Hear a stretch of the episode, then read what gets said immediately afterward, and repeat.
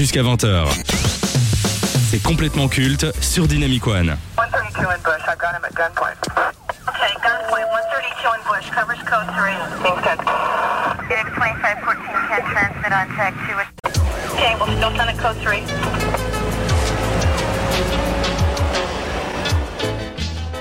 Beaucoup se souviennent de Nicolas Anelka comme un joueur ayant performé dans plusieurs grands clubs européens.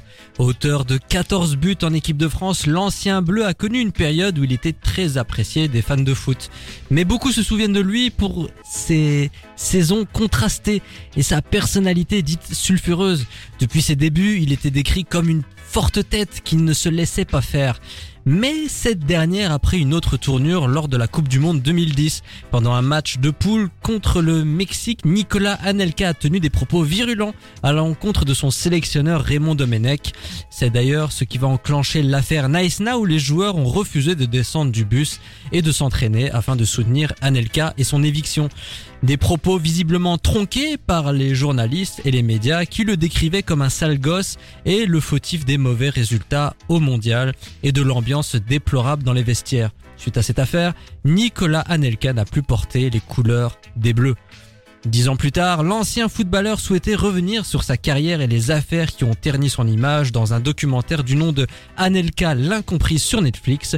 Pendant plus d'une heure trente, Nicolas Anelka met les points sur les i concernant les attaques et les injustices qu'il a pu subir tout au long de son parcours. Avant de parler du documentaire Gerlando, ça évoque quoi pour toi Anelka? Qu'est-ce que tu penses de ce joueur? Les controverses. Euh, moi, je m'en souviens plus de- des controverses que son football pur, tu vois. Ah, C'est pas bon signe alors. Non, non, c'est vraiment pas bon signe. Je sais qu'il a fait, euh, qu'il a commencé sa carrière au Real de Madrid où il avait floppé. Non, pas, il a commencé, hein, mais il est passé par le Real. Et Oui, il est passé par de très grands clubs, Ah ouais, hein, PSG, Arsenal, Real Madrid, Bolton, Chelsea, même la Juventus de Turin. Ouais, oui, c'est vrai. Ouais, je m'en souviens. euh, quand même. Mais euh, il a gagné Ligue des Champions non, avec eux au début, Il avec le. Real. Euh, mais oui, hein, pour moi, c'est plus ses controverses que son football pur. Et comme tu dis, c'est vraiment pas bon quand tu penses déjà ça. Qu'as-tu pensé de Anelka l'incompris sur Netflix? Je l'ai vu il y a quelques années, je dirais euh, il y a un ou deux ans. Quand c'est sorti. quand c'est sorti. Mais euh, comme tu vas le voir tout au long de, de cette chronique, je m'en souviens rien. Je pense que c'est pas, ça m'a pas, ça m'a pas marqué, tu vois. C'est comme tu, Anelka, il revient sur sa carrière, il dit quoi? Bah c'est fini, c'était il y a 10 ans, tu vois. Euh, Écoute, moi je l'ai vu il y a trois ans quand c'est sorti. Ah Euh, ouais. C'est sorti en été euh, 2020 d'ailleurs. Euh, Bon, c'était le confinement, on n'avait pas rien d'autre à foutre. Hein. Je me suis dit ok, autant tenter le truc. Écoute, j'ai appris des choses sur le joueur. Mais je trouve que c'est une espèce de défense un peu étrange. J'ai l'impression que c'est 1h30 de plainte, de ouin ouin. euh, on m'a pas laissé ma chance, euh, on m'a décrit comme un méchant. En fait, avec lui, j'ai l'impression que c'est jamais sa faute. jamais sa en fait, on a un sens de l'histoire. Et c'est pas hyper objectif comme documentaire. Ouais, il se, il se défend lui-même et il va pas prendre d'autres personnes. euh, Enfin, il prend son entourage peut-être, je pense de mémoire, mais euh, pff, il va pas prendre Oui, il quelqu'un fait d'équipe appel de à des amis proches, genre euh, Oui. Jamel Debbouze, Oui, Omar voilà. Sy, qui viennent de Trappes, comme Ouais, lui. c'est vrai. Il va pas Je questionner euh, quelqu'un d'équipe de France de l'époque, tu vois. Bah, ils vont pas aller interroger euh, Raymond Domenech, Ouf. par exemple. ça, Ça, ils je- vont pas le faire. Je pense pas, je pense pas. D'ailleurs, ah, attends, c'est inco- Ah. C'est incroyable. Il y a Anelka qui vient de me DM là. Ah ouais, sérieux Ouais, il est coulé, il m'a dit, va te faire enculer, ça. oh, c'est bon. Allez, écoutez l'équipe. mais tu trompes. Je m'appelle pas Raymond, Ah, Nicolas. famille. Tu t'es trompé encore une fois. Oh, elle était pas mal celle-là. Est-ce que c'est un joueur qui a marqué son temps, Nicolas Anelka Euh, non. Vraiment pas Alors là, j'en ai aucun. euh, je t'avoue, euh, je te réponds sèchement, non. Euh, moi, il m'a pas marqué personnellement. C'est étrange quand même comme Ah ouais cas Nicolas Anelka. Bah, il avait, il avait du talent, euh, il marquait des buts, Ouais. euh, il a quand même un parcours quand même très sympathique. Mais oui, euh, en fait, j'ai l'impression que son comportement a été la cause de son arrêt et on va dire de son ascension. Oui. Moi, je suis convaincu que bon, l'équipe de France de 2010, elle était pas top. Elle Non, était pas top pas. avant qu'elle commence le mondial. Je suis convaincu que ce n'est pas que de sa faute. Euh, Raymond Domenech a des responsabilités dans ce naufrage. Il y a d'autres joueurs aussi. Mais quand tu vois déjà euh, les, les barrages où euh, c'était euh, Thierry Henry qui met la main euh, face à l'Irlande, euh, qui les qualifie, tu vois déjà que le mondial va pas être waouh quoi. Oui, c'est ça qui est dramatique en fait. J'ai l'impression que l'épisode Nice Na 2010, a totalement flingué le reste de sa carrière. Ah oui, ça Et pourtant, clair. il a continué à jouer, hein, euh, Chelsea, Juventus, après il est parti en Inde. Bah, La, la Juve, je pense qu'il a joué 3-4 matchs, hein, on va pas se mentir. hein. Mais euh, je pense que ce que a détruit, enfin c'est ce qui a détruit sa carrière, c'est euh, la une de l'équipe. Hein. Moi je, moi je l'ai en tête. Hein. Est-ce que les journalistes ont une responsabilité euh, Bien sûr. Parce que ils ont quand même balancé apparemment une info qui est fausse, Ouais. qui a fait sensation. euh, cette grosse insulte en une Ouais, le avec sale, le euh, regard voilà, très quoi. agressif d'Anelka euh, face à Raymond Domenech, c'est très sensationnel. Alors qu'en réalité, c'est pas trop ce qui a été dit. Je pense que ce qu'il avait dit, c'est euh, va te faire mettre toi et ton équipe. Ouais, ouais. Ce qui est quand même C'est déjà, c'est déjà pas mal. C'est déjà Mais pas mal. T'es énervé. Voilà. très énervé. Il faut quand même souligner que Raymond Domenech a été catastrophique pendant ce mondial. Ouais. Les joueurs, tous les joueurs n'ont pas été au niveau. Que ce soit Evra, que ce soit Sidney Govou, que ce soit Thierry Henry, que ce soit Anelka. Euh, le dernier match contre euh, le Mexique, il me semble. Non, c'était pas contre le Mexique, c'était contre l'Afrique du Sud. Oh là là. C'était une catastrophe avec une équipe totalement remaniée. On avait du Govou, on avait du Gignac, Oh, on avait du Mandanda dans les cages, a rien- rien. Rien du tout qui allait, mais genre rien. Tomber sur Anelka comme le seul fautif, je trouve ça un peu fort. Non, c'est l'équipe de France 2010 pour moi. Euh, je pense que, comme tu l'as dit, famille, euh, c'est les journalistes qui plombent une carrière. Et aussi, bah, il n'y avait pas les réseaux sociaux à cette époque-là. Mais à mon avis, si c'était à notre époque, je pense que ce sera encore pire, tu vois. Pour toi, Anelka n'a pas marqué le football, mais est-ce que sa personnalité, est-ce que le joueur est culte? Ah oui, hein, si, si tu parles d'Anelka, euh, tu vas directement parler de, de 2010. Bah, on en parle aujourd'hui, tu vois. Euh, donc euh, oui, euh, pour moi, c'est une personnalité culte, mais au niveau footballistique, euh, pour moi, non. C'est quand même un nom marquant. Ah oui, oui, oui. Si on parle d'Anelka, euh, on, on sait c'est qui, tu vois. Est-ce que tu recommandes le documentaire aux auditeurs? Oui, pourquoi pas. Oui, euh, je l'ai vu en entier, donc c'est bon signe. Toi aussi, à mon avis. Oui, oui, bien sûr. Alors oui, on le recommande. Anelka, l'incompris, qui parle du parcours de ce joueur français et de toutes les polémiques qui l'ont entouré, c'est disponible sur Netflix. Faites-vous votre propre avis. Ce sera toujours de la culture générale supplémentaire. C'est vrai. En tout cas, au niveau du ballon rond. on en a appris. Vous écoutez complètement culte avec Famille et son équipe de 18h à 20h sur Dynamic One.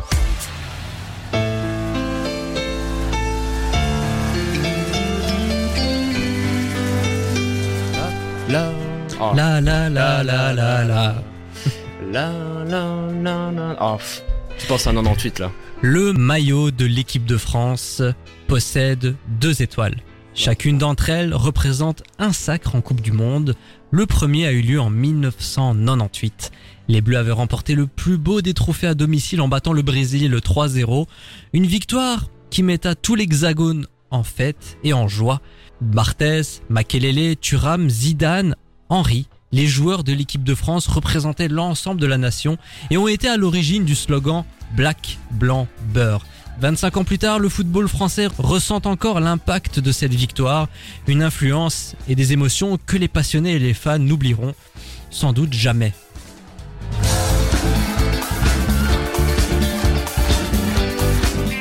C'était sûr, je savais. J'ai pensé, j'ai pensé. On est obligé. Bah oui. 20 ans plus tard, lors du mondial 2018 en Russie, les Bleus ont réalisé l'impensable et ont déjoué tous les pronostics. Ils n'étaient pas les grands favoris, et pourtant, leur collectif, leur coaching et l'expertise de Didier Deschamps, capitaine de la génération dorée en 98, ainsi que le jeu, ou devrais-je plutôt dire le non-jeu, ont permis aux Bleus composés de Pogba, Griezmann, Kanté, Loris, Giroud et la pépite Mbappé de battre l'Argentine, la Belgique et la Croatie pour remporter la deuxième Coupe du Monde de leur histoire.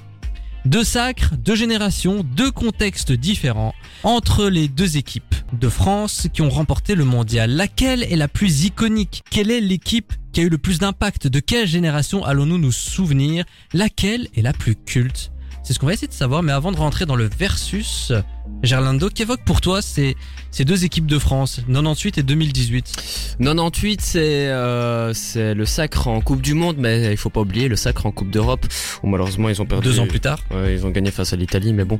Euh, c'est une génération dorée de l'équipe de France. Je pense qu'on s'en souvient aujourd'hui encore des, des joueurs. Je pense à les Bichente Lizarazu, Barthez, euh, Zinedine, Djorkaeff, Petit. oh, Emmanuel Petit. Oh. Dugarry, mais bon. Voilà, voilà. avec la Coupe du Monde, on en reparlera, je pense.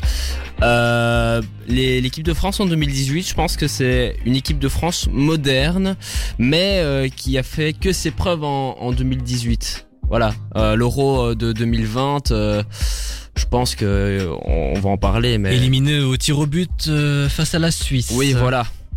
Fallait peut-être confirmer, je Allez, pense. laquelle préfères-tu entre les deux? 98. Directement. Direct, pas d'hésitation. Bah, bah, C'est marrant, je vais dire euh, 98 aussi. Ouais, mais moi je pense. euh, Elle a été plus impactante. plus impactant, tu bats le Brésil. euh, je pense que comme tu as mis la, la musique au début, moi je pense à ça. Je pense, euh, comme on en a parlé là tout de suite, à Roland et à Larquet. euh, tu penses directement à, à 98. C'est c'est une génération différente euh, et pour moi il y a plus de légendes euh, que que en 2018, tu vois. Voilà. Ah, Ça fait vivre des émotions, hein, Ah bah cette, oui. euh, cette Au chanson. stade de France en plus. En fait, je dirais même que 98 c'était une équipe complète, vraiment compétitif et euh, sans oublier le coaching d'Aimé Jacquet. mes jaquets, ouais. Et tout, Il y avait tout était là, tout était là. faut pas oublier que c'est en, France aussi la Coupe du Monde hein, en 98. Donc il y avait encore plus de Il y pression. a plus de pression et il y a, pour moi, le prestige est, est mieux, tu vois. Et ils vont fêter tout ça sur les Champs-Élysées. Enfin, pff, c'est incroyable, tu vois. Et euh, la génération 2018, quand ils ont remporté la Coupe du Monde. Je donne mon avis, j'ai l'impression que cette victoire a eu un impact assez éphémère euh, sur le pays. On Oui. est très vite passé à autre chose. Oui, c'est vrai. Alors que en 98, je pense que ça a marqué toute une génération. Moi, si on, on va en France aujourd'hui, enfin, j'ai mon meilleur ami qui est français. Si je lui pose la question, qu'est-ce que t'as fait euh, pour euh, quand ils étaient champions du monde, il va dire ça et après. Alors que on pose la question à des darons. Après, je vais endosser euh, le rôle de l'avocat du diable, mais en 2018, il y avait quand même un contexte, Ouais, le contexte politique ouais. assez compliqué. Juste quelques jours après, il y a eu l'affaire Benalla. C'est un bordel son nom. Donc ça a un peu éclipsé la victoire de la France en 2018. Ouais. Alors que en 98, bah, le climat était quand même plus enclin à la joie, euh, aux festivités, notamment Chirac qui était génialissime, Ouais, ouais, qui Jacques essayait Chirac, de donner les noms euh, Ouais, de tous les joueurs crie, qui arrivaient Ah, pas. ouais, comme ça, je vois la vidéo. Ouais, non, euh, je trouve que c'était un climat beaucoup plus prospère en Oui, 98 c'est Bah, c'est 2018. notre époque aussi. euh, L'époque euh, de quoi Moi, je suis, je suis pas né. euh, C'était une magnifique époque. Je pense que tu l'as un peu vécu. famille, bon, t'es pas plus âgé que moi, à mon avis. C'est l'insouciance Ouais, de notre jeunesse, hein, tout simplement. Excusez-moi, mais à cette époque-là, t'en as rien à foutre, quoi, du monde. tu fumes, tu conduis sans ceinture. Bon, ce qu'il faut pas faire, hein, bien sûr. Michel Sardou, si tu nous écoutes. bisous. Voilà, c'est notre époque aussi. Alors qu'aujourd'hui, est-ce qu'on a, est-ce qu'on a ça? On a plus ce goût d'avant. Est-ce qu'en termes de talent, ces deux équipes se valent? Non. Bah pas du tout. euh, Ah si peut-être, peut-être. euh, Bah, T'avais quand même Kanté, Pogba. ouais, T'avais quand même, t'as Nzonzi, euh, quoi. Oui, bon, c'est Ouais, vrai voilà, que tous t'as les t'as talents... Euh, qui a pas joué une seule minute aussi. Alors c'est vrai qu'en termes de défense, si tu regardes bien 98, Oui. tu avais quand même Thuram, Oui, voilà. t'avais Bincente Lizarazu, t'avais Willy Sagnol. Oh, bah, pff, alors pas qu'en 2018, t'avais t'avais qui en défense? Personne, le milieu. oui. Ouais, Encore. Varane qui était pas mal et T'as encore. euh, Pavard. Ouais. C'est Qui a eu une belle action. Voilà, une belle action, ce compote Pavard. Alors qu'en 98, à la défense, le milieu, l'attaque. Et le gardien, mythique, Barthez. Barthez. Lorsqu'ils ont remporté le mondial en 2018, il y a eu beaucoup de critiques. La France, les Bleus ont été décrits comme le champion du monde le plus moche de l'histoire. Qu'est-ce que t'en as pensé, toi Et En termes de jeu, euh, ils ont même parlé de non-jeu, notamment contre la Belgique. Ouais, comme la où Belgique, ils ont ouais. marqué et après, euh, ça a été du non-jeu pendant euh, près d'une heure. Quoi. Ouais, est-ce que euh, on a donné ce nom ici en Belgique ou c'était dans le monde? Non, en général, euh, par exemple, tu vas sur euh, RMC, t'as tous les journalistes Ah ouais. de RMC, de l'équipe, qui ont été très critiques vis-à-vis de cette équipe en disant, ouais, c'est vraiment les champions du monde, les plus moches à regarder. On n'est pas fier d'être représenté par une équipe. En mode, ils regrettent un peu le tiki-taka justement de l'Espagne. Ça joue pas, c'est pas offensif, c'est très défensif par moment. Ouais, c'est quand tu regardes euh, par exemple les précédentes coupes du monde, je regarde 2014. euh, bon, l'Allemagne euh, non plus, c'est pas non plus le plus grand champion du monde, tu vois. Euh, quand on regarde l'Italie, bah moi je pense aux demi-finales, je pense à toute la coupe du monde. Euh, quand je pense à, à l'Espagne aussi, je pense à toute la coupe du monde. Donc oui, pour moi c'est Bah, c'est Par compréhensible. exemple, l'Italie de 2006 m'a laissé un très très bon souvenir. J'ai pas l'impression que c'était Oui. une équipe qui avait volé euh, sa Coupe du Monde. non du tout. Encore moins l'Espagne en 2010, l'Allemagne en 2014, Ouais, pareil. pareil. Mais c'est vrai que la France, ils ont gagné 5-2 contre la Croatie, mais c'était quand même une équipe croate très affaiblie, très fatiguée, qui a fait que des prolongations et des tirs au but pendant toute la phase éliminatoire, je trouve pas qu'il y a un très gros mérite derrière. Alors que la France en 98, ils ont quand même battu le, Le Brésil, le grand Brésil de Ronaldo 3-0. C'est pas rien. Ouais, comme euh, eh, il y a un truc qui me qui me vient directement à l'esprit quand on prend ça. Ah non, c'était en 2006. ouais, c'était euh, euh, Brésil ou pas, euh, on m'en bat les couilles quoi. non, c'était j'ai cru en 98 Claude. Makelele. Ouais, c'est Claude Makelele. oui, moi quand je pense à, à 2018, je pense quoi en finale quand t'as Hugo Lloris qui fait sa petite erreur pour le 5-2, ça n'aura pas été passé pour le Brésil ou que ce- la Belgique par exemple, ça serait pas passé, tu vois. Quelle équipe est la plus culte? Moi, je dirais que même en 2023, euh, la génération 98, Black Blamber, euh, Ah, celle de entre les deux. Bon, Entre non, les deux, oui. 98 directement. hein. Pour ça, moi. reste, ça reste dans les annales. Oui, pour moi, ça, ça reste dans les annales et on en en parle depuis des années. Moi, on en parle depuis la primaire. J'ai même l'impression qu'on ne parvient pas à l'égaler, voire même, Non, voire non. même à la Je dépasser. pense pas qu'ils vont l'égaler. Je pense pas. Avec l'effectif de l'équipe de France aujourd'hui, euh, ça me paraît un peu compliqué. C'est beaucoup moins iconique. euh, Il y a eu des changements. Voilà, Benzema, euh, Benzema n'est plus revient, là. revient pas. Pff, Varane qui a mis un terme à sa carrière euh, ouais, internationale. ouais. Kanté, est-ce qu'il va continuer? C'est la grande interrogation Ah, aussi. Ouais, non. euh, Pogba, Ouais, toujours inconstant. Ouais. C'est très compliqué en vrai, hein, la nouvelle génération. Ouais, c'est vrai. Quand je pense à, à cette génération euh, euh, 98, enfin, on, on a que que de souvenirs et je pense que c'est indémodable. Faut quand même parler de l'homme qui a réuni ces deux générations. Ah, Didier Deschamps. Ah, le Euh, capitaine. Le mec, il a quand même gagné en tant que joueur et en tant que coach. Ouais, N'est-ce pas lui en fait le grand gagnant de euh, ces deux sacres? Oui, c'est lui le, le grand gagnant. Il a soulève. Même pas Zidane?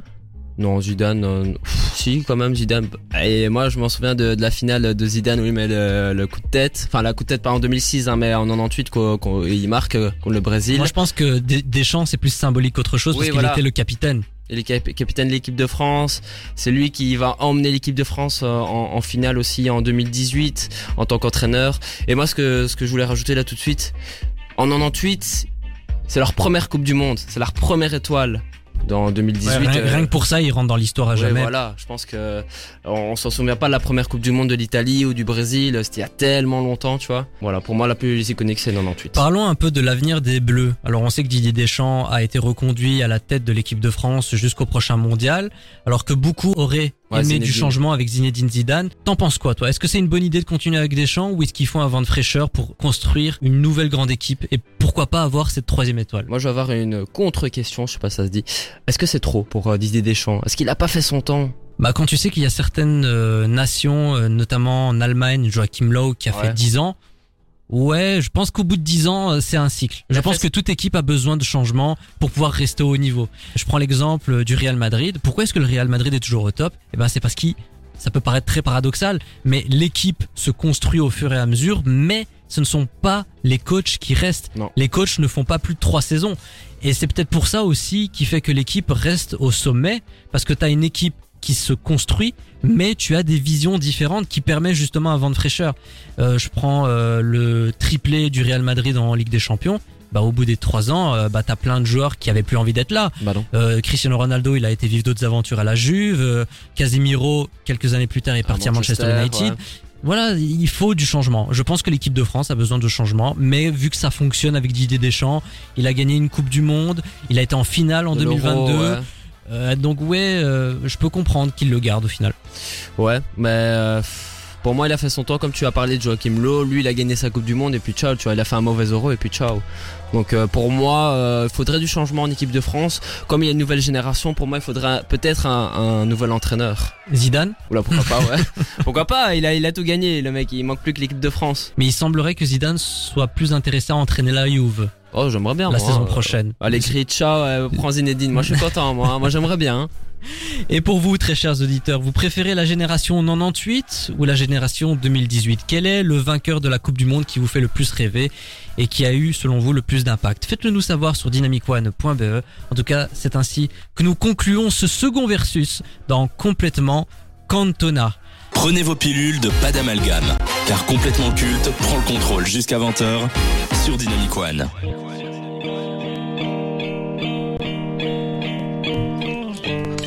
Et avant d'entamer la prochaine rubrique, permettez-moi de vous introduire un remplaçant pour les 30 prochaines minutes. Période du mercato oblige, l'Arabie Saoudite a fait de lui une priorité, mais une fois qu'il a donné ses exigences salariales au vu de son parcours et ses accomplissements, les investisseurs se sont rétractés en lui disant qu'il n'était pas des pigeons. Martin, Ah, merci, quel accueil. Ah, J'arrive maintenant, j'avais pas le cardio pour tenir 90 minutes, hein, donc euh, on vient jouer les 30 dernières minutes. allez c'est parti pour la rubrique génie ou escroc.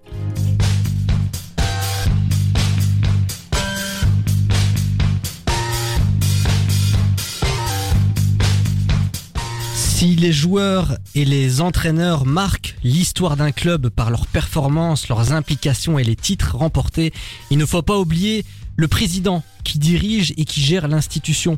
C'est en partie grâce à leur travail et à leur gestion que l'équipe et le coach ont pu atteindre les sommets et avoir de bons résultats. Perez, Berlusconi, Abramovich, Agnelli, Kahn, tous ces grands noms du football ont mené leur club au sommet, tant sur le plan national que européen. En France, deux noms ressortent le plus. Bernard Tapie, qui a permis à l'Olympique de Marseille de remporter la Champions League, et celui qui a fait de Lyon l'un des clubs les plus dominants pendant plusieurs saisons en Ligue 1. Arrivé en 1987, l'homme d'affaires et fondateur de Cégide va changer le club à l'aide d'un projet ambitieux et d'un investissement intelligent. En trois saisons, Lyon avait retrouvé la Ligue 1 et la Coupe d'Europe. Dans le début des années 2000, c'était l'équipe à abattre. Ils seront champions de France sept fois d'affilée. C'était l'équipe la plus équilibrée et la plus belle. Loris, Chris, Malouda, Abidal, Juninho, Benzema, tous ces talents ont fait des étincelles à Gerland. Hélas, ses choix douteux sur la dernière décennie, son obsession pour que les comptes du club soient à l'équilibre et le fait de vendre tous les bons joueurs fait que l'OL aujourd'hui est plus que l'ombre de lui-même. Hélas, face à cette situation devenue critique, il était temps pour le club de tourner la page. Après 36 ans à la tête du club, il a quitté ses fonctions de président et de l'Olympique lyonnais suite à l'envie de changement de la part des investisseurs américains. 22 trophées avec l'OL, une grosse contribution dans le développement du foot féminin où l'équipe féminine a remporté 47 titres lors de son mandat. Avec un tel palmarès et son influence, il est le plus grand président du foot français. Jean-Michel Aulas, génie ou escroc? Bon, On va commencer avec toi Martin. Euh, ben moi, honnêtement, je vais être quasi être catégorique. Pour moi, vraiment génie, euh, dans le sens où, euh, bah déjà, la, bon, pas juste sur la longévité, mais aussi le fait que tu en as parlé, notamment le fait qu'il a été assez précurseur sur le football féminin. C'est vrai qu'il y a quand même peu de présidents et de présidents hommes notamment euh, qui euh, ont sitôt, on va dire, investi sur le football féminin, ont mis les moyens. Euh, il l'a- fait, il l'a fait depuis très longtemps. hein. C'est pas quelque chose qui est fait depuis euh, les deux trois dernières années. Donc déjà ça, il l'a fait, je pense, bah, on va dire de, de bon cœur, par conviction, ce qui est pas euh, donné à tout le monde, on va dire, dans ce milieu-là, à ces postes-là. Euh, et puis même, enfin voilà, quand on en voit l'hé- l'hégémonie de Lyon pendant pas mal d'années, le fait que ce soit un président qui est vachement apprécié aussi parmi les siens, quand on voit ces images de départ où il est dans la tribune euh, des ultras euh, avec ses ultras, je pense qu'il n'y a pas beaucoup de présidents qui peuvent se permettre d'aller parmi leurs ultras Ouais, en c'est vrai. tribune. Franchement, quoi. non, c'est ça exactement. tu vois, il y a un truc, ça témoigne quand même de quelque chose. Et puis, euh, bon, c'est vrai, hein, parfois il, il peut agacer. On sent que c'est quelqu'un qui protège toujours l'intérêt de son club avant tout. Ça peut être apprécié. Parfois, c'est un petit peu risible parce qu'il a pas toujours raison, mais c'est compréhensible et je pense que finalement on peut que trouver que cet homme-là été remarquable dans sa gestion de, de Lyon pendant toutes ces années-là. Et toi Gerlando? Moi j'aurais dit euh, génie aussi, hein, euh, le mec il reprend euh, l'Olympique lyonnais alors qu'ils sont au plus bas en, en Ligue 2, il le fait remonter en Ligue 1, après il construit le club, il le refait remonter aux plus hautes marches du podium du côté de, de la Ligue 1 pendant des années, c'est, c'est- ça n'était jamais arrivé en Jusqu'en demi-finale de la Ligue des Champions. Demi-finale Ouais. face au Real de Madrid, non Ils ont battu le Real Madrid à de Ah oui, nombreuses oui, oui, reprises. oui. Oui. Quand je pense aussi à, ça, je pense aussi au stade OL. Hein. Je pense qu'il n'y a pas beaucoup de clubs en France qui peuvent se payer un stade. Et euh, franchement, euh, c'est c'est quelqu'un d'admirable. Comme on a vu, euh, comme Martin l'a l'a évoqué, le football féminin où il a il a investi dedans alors que le PSG ni les grands clubs euh, euh, français n'avaient investi dedans. Je pense que l'Olympique Lyonnais c'est 7 Ligues des Champions, 8 Ligues des Champions féminines. Je pense que pour moi il a plus marqué euh, du côté féminin que du côté masculin. Et je pense que il va continuer dans dans le monde du football féminin parce que je pense qu'il y a que lui à qui ça peut parler. Alors moi très clairement génie, hein, vu ses accomplissements et ce qu'il a fait à l'OL, on ne peut que s'incliner. Mais la raison pour laquelle je souhaitais parler de Jean-Michel Aulas est part son départ et on va dire, la deuxième partie de carrière qui est un peu plus compliquée. Hein. Après les sept euh, titres consécutifs en tant que champion de France, ça a été beaucoup plus difficile. Est-ce qu'on peut dire qu'à cette période, ben, Ola c'était beaucoup plus un escroc au vu de sa gestion du club Bah, il a aussi une concurrence qui arrivait aussi. Euh, moi, je pense qu'il faut pas sous-estimer ça. C'est que évidemment, on sait euh, ce qui s'est passé au PSG, les investisseurs qu'il y a, et c'est peut-être quelqu'un qui a été secoué aussi. Il a été habitué à être au-dessus de tout le monde, peut-être à, à décider pour tout le monde, peut-être aussi comme Lyon a souvent, a, pendant longtemps, été ce club qui qui, qui était vraiment au-dessus du lot. En, en Ligue 1 et qui en a un coup s'est fait dépasser, largement dépasser et ça peut-être qu'en termes d'ego il l'a mal vécu. Ah bah oui, hein, largement. Moi, je pense que euh, l'Olympique Lyonnais, c'est du made in France, alors que on peut prendre le le, le PSG, c'est du made in QSI ou euh, d'autres clubs. Je sais pas si, si en France euh, d'autres clubs qui Bah, ont été. L'OL, il y a quand même eu des investisseurs américains euh, Oui, depuis a- quelques années. Sur la fin, ouais. Sur la Oui, c'est ça, ouais. Alors que lui, euh, il a construit le club Made in France. et Oui, oui, c'est un vrai. Français avec une entreprise française. Donc, euh, pff, ouais. Justement, est-ce que c'est pas la fin d'une époque, la fin d'une façon de faire dans le football français, avec un président français, des investisseurs français, des moyens venus de l'Hexagone. Est-ce que Olas représente la fin de tout ça? Je pense que oui, en quelque sorte. Après, c'est vrai que l'air de rien, euh, voilà, on dit tout cela, mais Lyon est pas deuxième derrière le PSG non plus. Donc euh, C'est là aussi, hein, où finalement euh, l'OL ils finissent assez loin depuis quelques quelques saisons aussi. Euh, Marseille a su re- redresser un peu la barre. Après, on a quand même des surprises encore en France. Lens arrive à faire une très belle saison, mais on voit que ça suffit pas malgré tout, et ça suffit pas parce que le PSG fait une mauvaise saison. On a le sentiment que pour que le PSG ne soit pas champion et vraiment une vraie concurrence, il en faudrait encore beaucoup. Ouais, Monaco, quoi. Ouais. Mais ça a un peu floppé aussi. Mais est-ce que Nice l'Olympique également. ouais, est-ce que l'Olympique Lyonnais n'est pas euh, dans l'air du temps avec euh, tous ces statistiques et des trucs comme ça? J'ai l'impression que Olas était un peu dépassé par le football qui a évolué et changé. C'est un peu euh, une pratique à l'ancienne du ballon rond justement. Et c'est peut-être pour ça qu'ils ont décidé de se séparer de, de Jean-Michel Olas. Bah oui, probablement. Je pense qu'il y a un peu des deux. Il y a, c'est clair que il a une vision du football qui sans doute était plus tout à fait celle qui devrait avoir devrait avoir un club, on va dire, qui veut qui veut évoluer positivement aujourd'hui. Après, je pense que s'il est écarté aussi, c'est parce qu'il y a sans doute des investisseurs derrière qui, à un moment donné, ont envie de eux prendre les, les rênes du club en main et qui comprenaient bien qu'avec euh, Jean-Michel Aulas dans l'équation, c'était un peu compliqué. C'est vrai. Est-ce qu'il va manquer Bah oui, Jean-Michel. Aulas, Ouais, c'est une légende. Qui a eu le plus d'impact entre lui et Bernard Tapie Pour moi, ce sont les ah, deux plus grands patrons du championnat ils français. Pas le même héritage. Hein. Bah, ouais, ça aussi. Un qui a une Ligue des Champions et l'autre. euh, ouais, mais non. qui, ouais, mais C'est- ouais. c'est c'est Bon, le mythe. T'en hein, as un Bernard qui est un peu un Tapie. magouilleur et l'autre. Ouais, ça aussi, ouais. Mais c'est le mythe, hein, Bernard Tapie. Euh, Jean-Michel Aulas, c'est plus pour le côté euh, football. Bernard Tapie, il joue dans d'autres milieux aussi. Hein, euh, C'est ça. donc, Oui, et puis je pense aussi qu'il y a quand même un héritage de Bernard Tapie. où Oui, c'est vrai. hein, bien sûr, il y a la, il y a la Ligue des Champions euh, 1993, mais on sait aussi toutes les affaires qu'il y a derrière. Je pense que c'est une, une période qui est un peu remise en question, là où je pense que l'hégé- on va dire l'hégémonie de, de l'OL pendant ces, ces 7 ans, 7 ans de titre, ça, ou 8 ans, Ouais, je sais sept plus ans, exactement. sept ans. ouais. Eh ben, euh, ça, je pense que ça sera jamais remis en cause. Et pour vous, Jean-Michel Aulas est-il un génie ou un escroc? Dites-nous tout sur dynamicone.be et sur nos réseaux sociaux. En tout cas, la rubrique génie ou escroc s'achève pour cette semaine. Jusqu'à 20h. C'est complètement culte sur Dynamic One.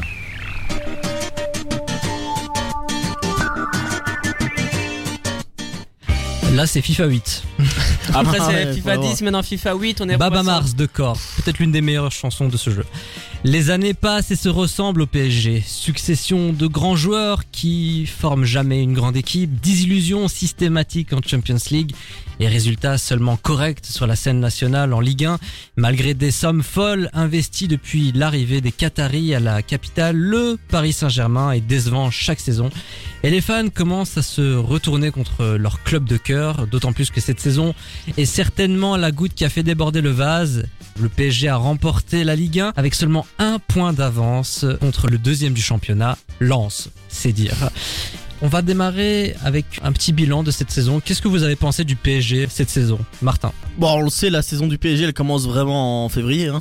De Ouais, toute façon, c'est vrai que en, en dehors de cela, euh, on n'en attend pas grand-chose. Évidemment, on a une bonne première partie de saison avec un Messi qui préparait sa Coupe du Monde. Clairement, je pense Oui, que ça se voyait, ça se savait.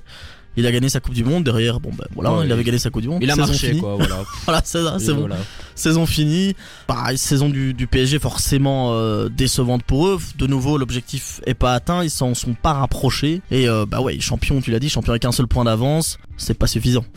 Pour moi, c'est c'est Lens qui aurait dû gagner euh, cette Ligue 1 hein, au vu de leur saison. Euh, je pense que ouais, le PSG, c'est beaucoup de controverses euh, cette année. C'est avec Messi quand on le eu euh, sur sur le terrain, pff, qui eut Messi quoi.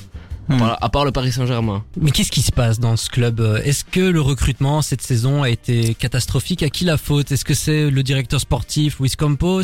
Galtier qui était peut-être pas un entraîneur taillé pour le PSG Euh, Moi, j'ai l'impression que j'ai en tout cas, c'est que j'ai pas l'impression que le PSG ait vraiment env- envie de gagner avec des champions. Je pense que vraiment que c'est pas l'objectif. Je Alors que quand on voit Manchester City, je sais pas Mm. si vous avez vu le, le Be Real de Jack euh, Grealish, où il est marqué Your Goal, euh, Ligue des Champions avec euh, la Première Ligue. Bon, au PSG, on préfère danser la salsa euh, que, que penser à ça. Et euh, quand on voit Manchester City versus PSG, ok, il y a les milliards investis, mais il y a la confiance d'un coach depuis des années. Ça c'est vrai. Parce que je pense vraiment que le- les, les dirigeants du PSG, et je parle pas je parle pas de Galtier, hein, je parle même des, de la gestion sportive, euh, des, des personnes comme Nasser et tout ça, je pense vraiment que leur but c'est de faire rayonner la marque du PSG, c'est de vendre des maillots, c'est de faire venir des touristes au stade, c'est d'avoir des joueurs qui, oui c'est ça, qui vont vendre des maillots, qui vont faire parler sur les réseaux, qui vont être euh, des stars. Mais c'est pas l'objectif sportif qui va, être la, la- qui va être privilégié. On prend pas des joueurs qui vont nous aider à vraiment aller gagner cette Ligue des Champions. C'est pas ça la priorité, vraiment. Après la conséquence de tout cela, c'est que les fans commencent à perdre patience et à se retourner contre leur club. Donc Mm. finalement, euh, est-ce que c'est une bonne stratégie? Bah, on peut te répondre à ça pour être l'avocat du diable que le stade il sera rempli chaque semaine parce que t'as des milliers de touristes qui viennent à Paris Ah bah euh, oui. chaque euh, chaque semaine et qui vont venir voir le PSG parce qu'il y a Mbappé parce que c'est le Paris Saint-Germain. Parce qu'il y avait Messi, quoi. C'est ça aussi. Par rapport à cette saison, bah, il y a plusieurs départs. D'abord Ramos, deux ans puis s'en va. Messi, deux ans puis s'en va. Ils essaient de se débarrasser de Neymar et il se peut même que Christophe Galtier dégage pour aller à Marseille. En tout cas, c'est les dernières infos qu'on a euh, pour le moment. Est-ce une bonne solution?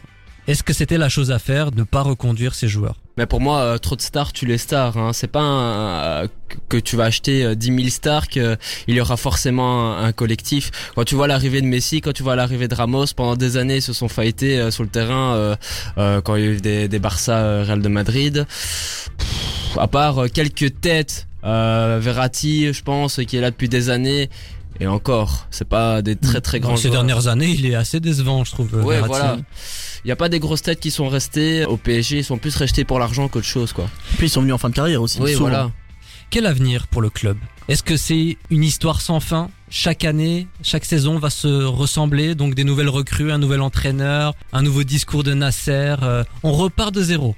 Mais après, il serait temps de vraiment le faire en fait. Et quand repartir de zéro, c'est pas juste se séparer de joueurs et en prendre d'autres, c'est surtout changer ta vision et ta, manière de recruter. Si virer des mecs qui sont en fin de carrière pour reprendre des gars qui sont en fin de carrière, Ça rien. ça change rien. Tu changes les noms, mais oui. tu as la même logique. Et donc forcément, t'as le même résultat qui se répète. Là, il parlait d'Asensio, qui ça a l'air d'être plus ou moins fait, c'est toujours pas annoncé, on verra. Bernardo, Bernardo Silva également. C'est ça. Bon, Bernardo Silva, moi j'avoue, j'y crois un peu qu'est-ce moins. qu'il Mais, va faire euh, Il vient de gagner la Ligue des Champions, le mec. mais par exemple, Asensio, moi je trouvais ça personnellement, là, je trouve c'est une bonne c'était idée parce qu'il est pas en fin de carrière. C'est un mec qui est en recherche de temps de jeu depuis quelques années au, au Real Madrid, qui a des vraies qualités. Et c'est un gars qui, s'il arrive à Paris, je pense vraiment, peut se dire, ok, c'est- peut-être pas que ça devient mon équipe, mais en tout cas, je serai là motivé chaque semaine pour en faire quelque chose parce que c'est une occasion que j'ai pas dans mon club et, enfin, actuel en tout cas au Real Madrid. Et j'ai encore des années devant moi pour le faire. C'est vrai, il est jeune. Autant c'est cohérent euh, de se débarrasser de Messi, de se débarrasser de Ramos, mais Neymar par exemple. J'ai l'impression que Neymar, euh, c'est un flop finalement Ouais, au ouais, PSG. Donc euh, ils ont raison d'essayer de se débarrasser de lui? Bah, je pense que est-ce que alors est-ce que c'est que de la faute déjà de Neymar ou est-ce que c'est la leur? Est-ce que finalement Neymar on l'a pas mis dans une situation où il avait le droit de faire un petit peu ce qu'il voulait? De toute façon, c'est Neymar, il vend des maillots, il va être bon en championnat, bon ben voilà. Donc c'est ça, c'est finalement moi Neymar, j'ai du mal à lui en vouloir aujourd'hui. Alors sans séparer, bah oui, je pense qu'à un moment donné Neymar, euh, il va pas en un coup se réveiller et se dire OK, maintenant je me je me chauffe et je porte enfin cette équipe et je porte enfin mes responsabilités, C'est fini, il a déjà fait. ça. Il a Bah- déjà fait en finale de Ligue des Champions. Je pense qu'à partir de ce moment-là, c'est fini. hein. Et euh, depuis ses blessures, euh, depuis ces dernières années, à part jouer au poker, euh, on entend et, je- et mange au McDo aussi sur les champs. euh, on entend parler que de ça. Hmm. 222 millions, je pense pas qu'ils sont rentabilisés là. hein. On parle beaucoup des joueurs. Le PSG a changé d'effectif quasiment chaque saison. Ils ont également changé d'entraîneur à de nombreuses reprises. Una Emery, Laurent Blanc, Tourelle, Mauricio Ouais, Pochettino, Ouais. euh, maintenant euh, Galtier. Est-ce qu'au final, euh, même les directeurs sportifs, hein, on est passé de Leonardo à Luis Campos, Mm. Et il y a un nom qui me vient là, c'est Nasser El Khalifi. Est-ce que ce n'est pas lui finalement euh, le grand responsable de cette débâcle? Est-ce que c'est pas lui qu'on devrait remplacer? Bah, totalement, mais c'est comme je le disais, enfin comme je le disais, pour moi c'est parce que son objectif à lui et sans doute aux personnes qui sont au-dessus- de lui, parce qu'il faut se rendre compte qu'il y en a aussi hein, qui sont au-dessus de lui. C'est lui la, la figure qu'on connaît vraiment, mais il y en a d'autres aussi au-dessus. Moi, je pense vraiment que leur objectif à eux, c'est pas spécialement de gagner Ligue des Champions. Alors c'est un, un plus, ce serait super pro, ils ont envie de la gagner, mais le premier objectif, c'est pas ça. Ah, Tu me permets justement d'arriver à la prochaine question, pas vraiment une question, mais en tout cas on va revenir sur les recrutements du PSG depuis l'ère QSI. Vous allez me dire si ces joueurs qui ont été recrutés par le PSG ont été des tops ou des flops. Alors on démarre avec la première grande recrue. D'ailleurs c'était à l'époque le joueur le plus cher de la Ligue 1, Javier Pastore. Oh, il m'a- il m'invoque Ouais. des souvenirs lui. Face à Chelsea, non, il marque Ouais, euh, il, un sacré but. il a été pas mal, et je pense que les supporters du PSG en gardent un bon, en gardent un bon Ouais, souvenir. moi, hein. ouais, on- ils gardé top. un bon souvenir. Moi, euh, top. Hein. Ouais, top, je dirais aussi. ouais. Et au tout début de l'ère QSI, il recrutait pas mal de Français, ce qui n'est plus Mhm. le cas aujourd'hui et c'est dommage.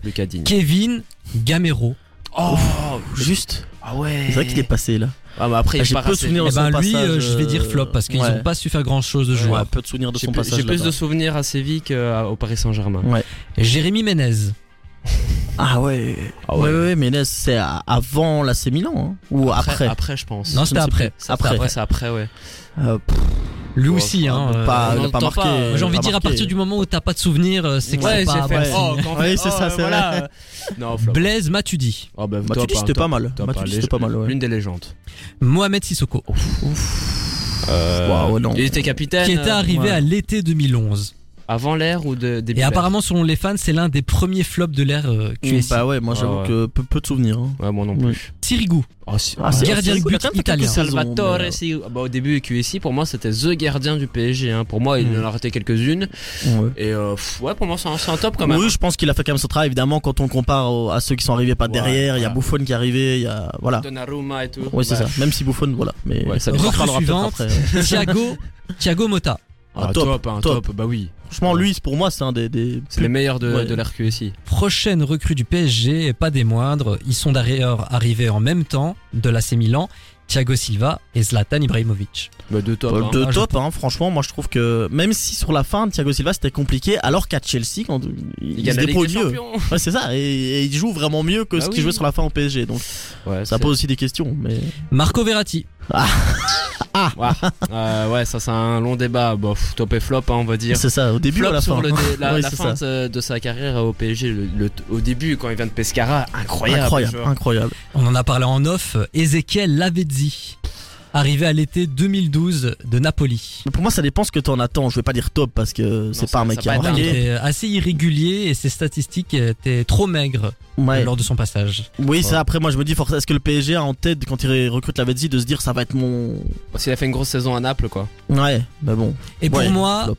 là, c'est l'arrivée qui a amené le PSG dans une autre dimension et peut-être pas une bonne. Là, on va vraiment passer dans le côté bling bling du PSG. Beckham. Prêté pour 6 Ah mois, oui. David Beckham. Ouais, Oh. ouais, bah ouais.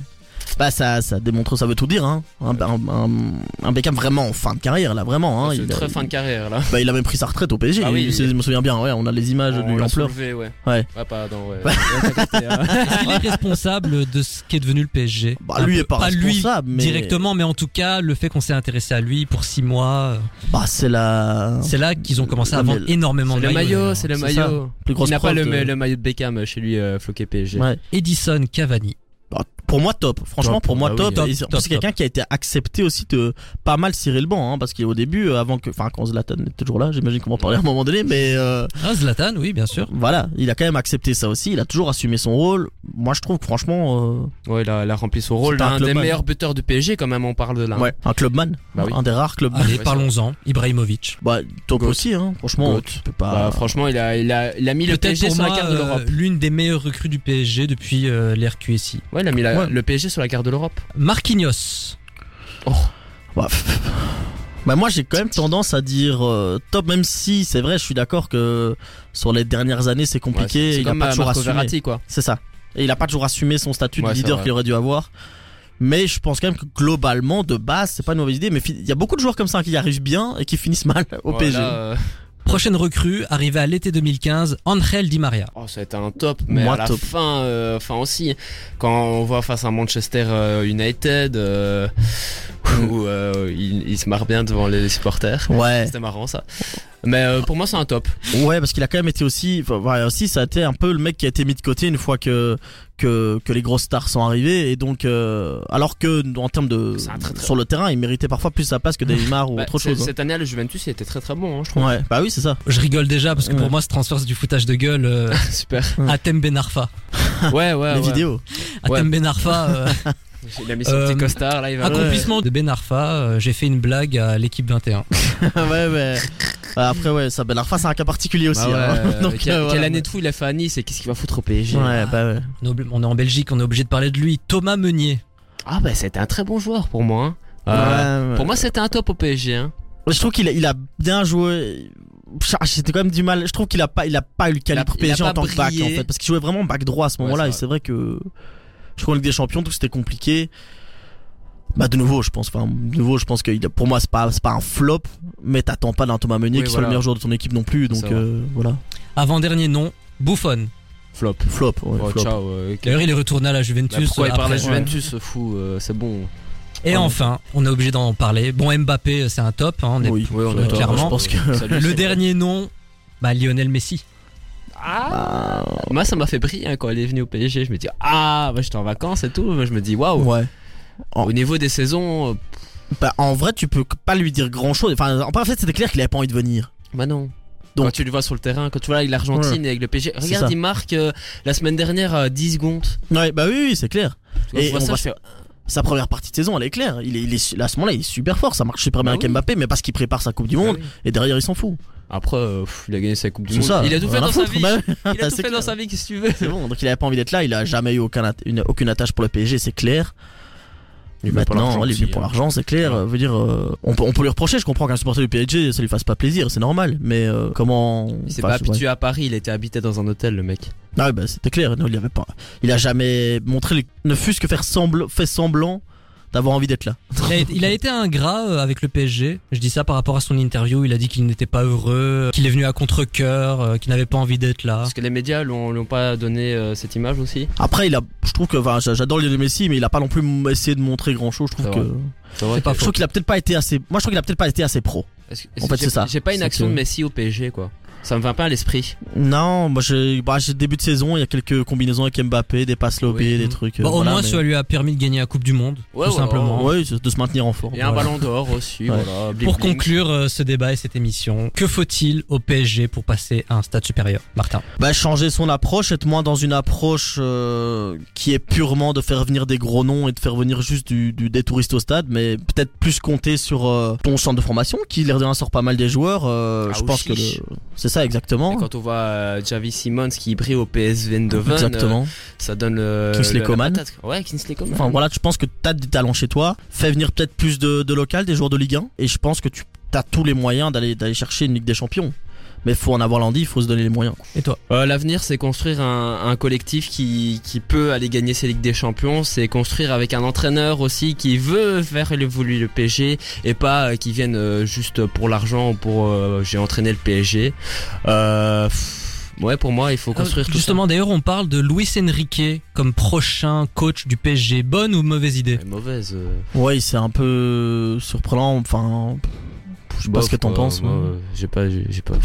Bah, C'est juste que tu, moi, bon, C'est encore mieux que le duo Nagelsmann et Henry en tant qu'adjoint. Ouais, parce que de toute façon, t'as l'impression que les entraîneurs, tous les, parce qu'il y a plein, on les a cités tout à l'heure, plein de grands entraîneurs qui sont allés là, Ancelotti, Tuchel, etc., qui ont gagné ailleurs, qui ont continué à gagner après être partis.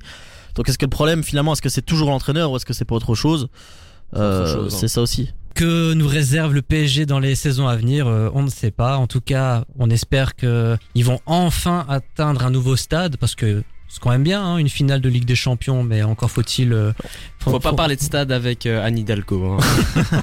Ouais, et puis à Ligue des Champions, même si on va pas relancer le, on sait dans quelles circonstances aussi, dans un cadre où il y a un Final Four avec des matchs qui étaient pas en C'est aller-retour. pas the final, quoi. C'est pas des matchs en aller-retour, Oui, c'est pas, faux, c'est pas voilà. faux, c'est pas faux, c'est pas faux. Bon, en tout cas, c'est ainsi que cette émission spéciale s'achève.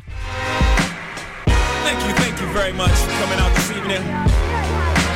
Thank you, thank you, thank you. You're far too kind. Complètement Cantona, c'est terminé. Non, non, non, je suis écœuré. Et si, et comme le dirait ce très bon Noah, c'était... C'est exceptionnel, c'était exceptionnel, c'était exceptionnel, c'était exceptionnel. Et bon. Voilà, tu pourras l'utiliser quand tu veux celui-là. Gerlando est au bout de sa vie. respire, respire, respire. Pas mal ça là. Et voilà, c'est ainsi que s'achèvent vos soirées sur Dynamic One, car il n'y a plus personne. Quant à nous, on va s'en mettre plein la panse au barbecue demain. Soif. Moi, je vous donne rendez-vous la semaine prochaine pour la dernière de la saison. Et ce sera une spéciale Marvel, complètement euh, Captain America. Donc d'ici là, restez connectés sur la station du son Nouvelle Génération, ou pas. Allez, à ciao, bonsoir. ciao. ciao.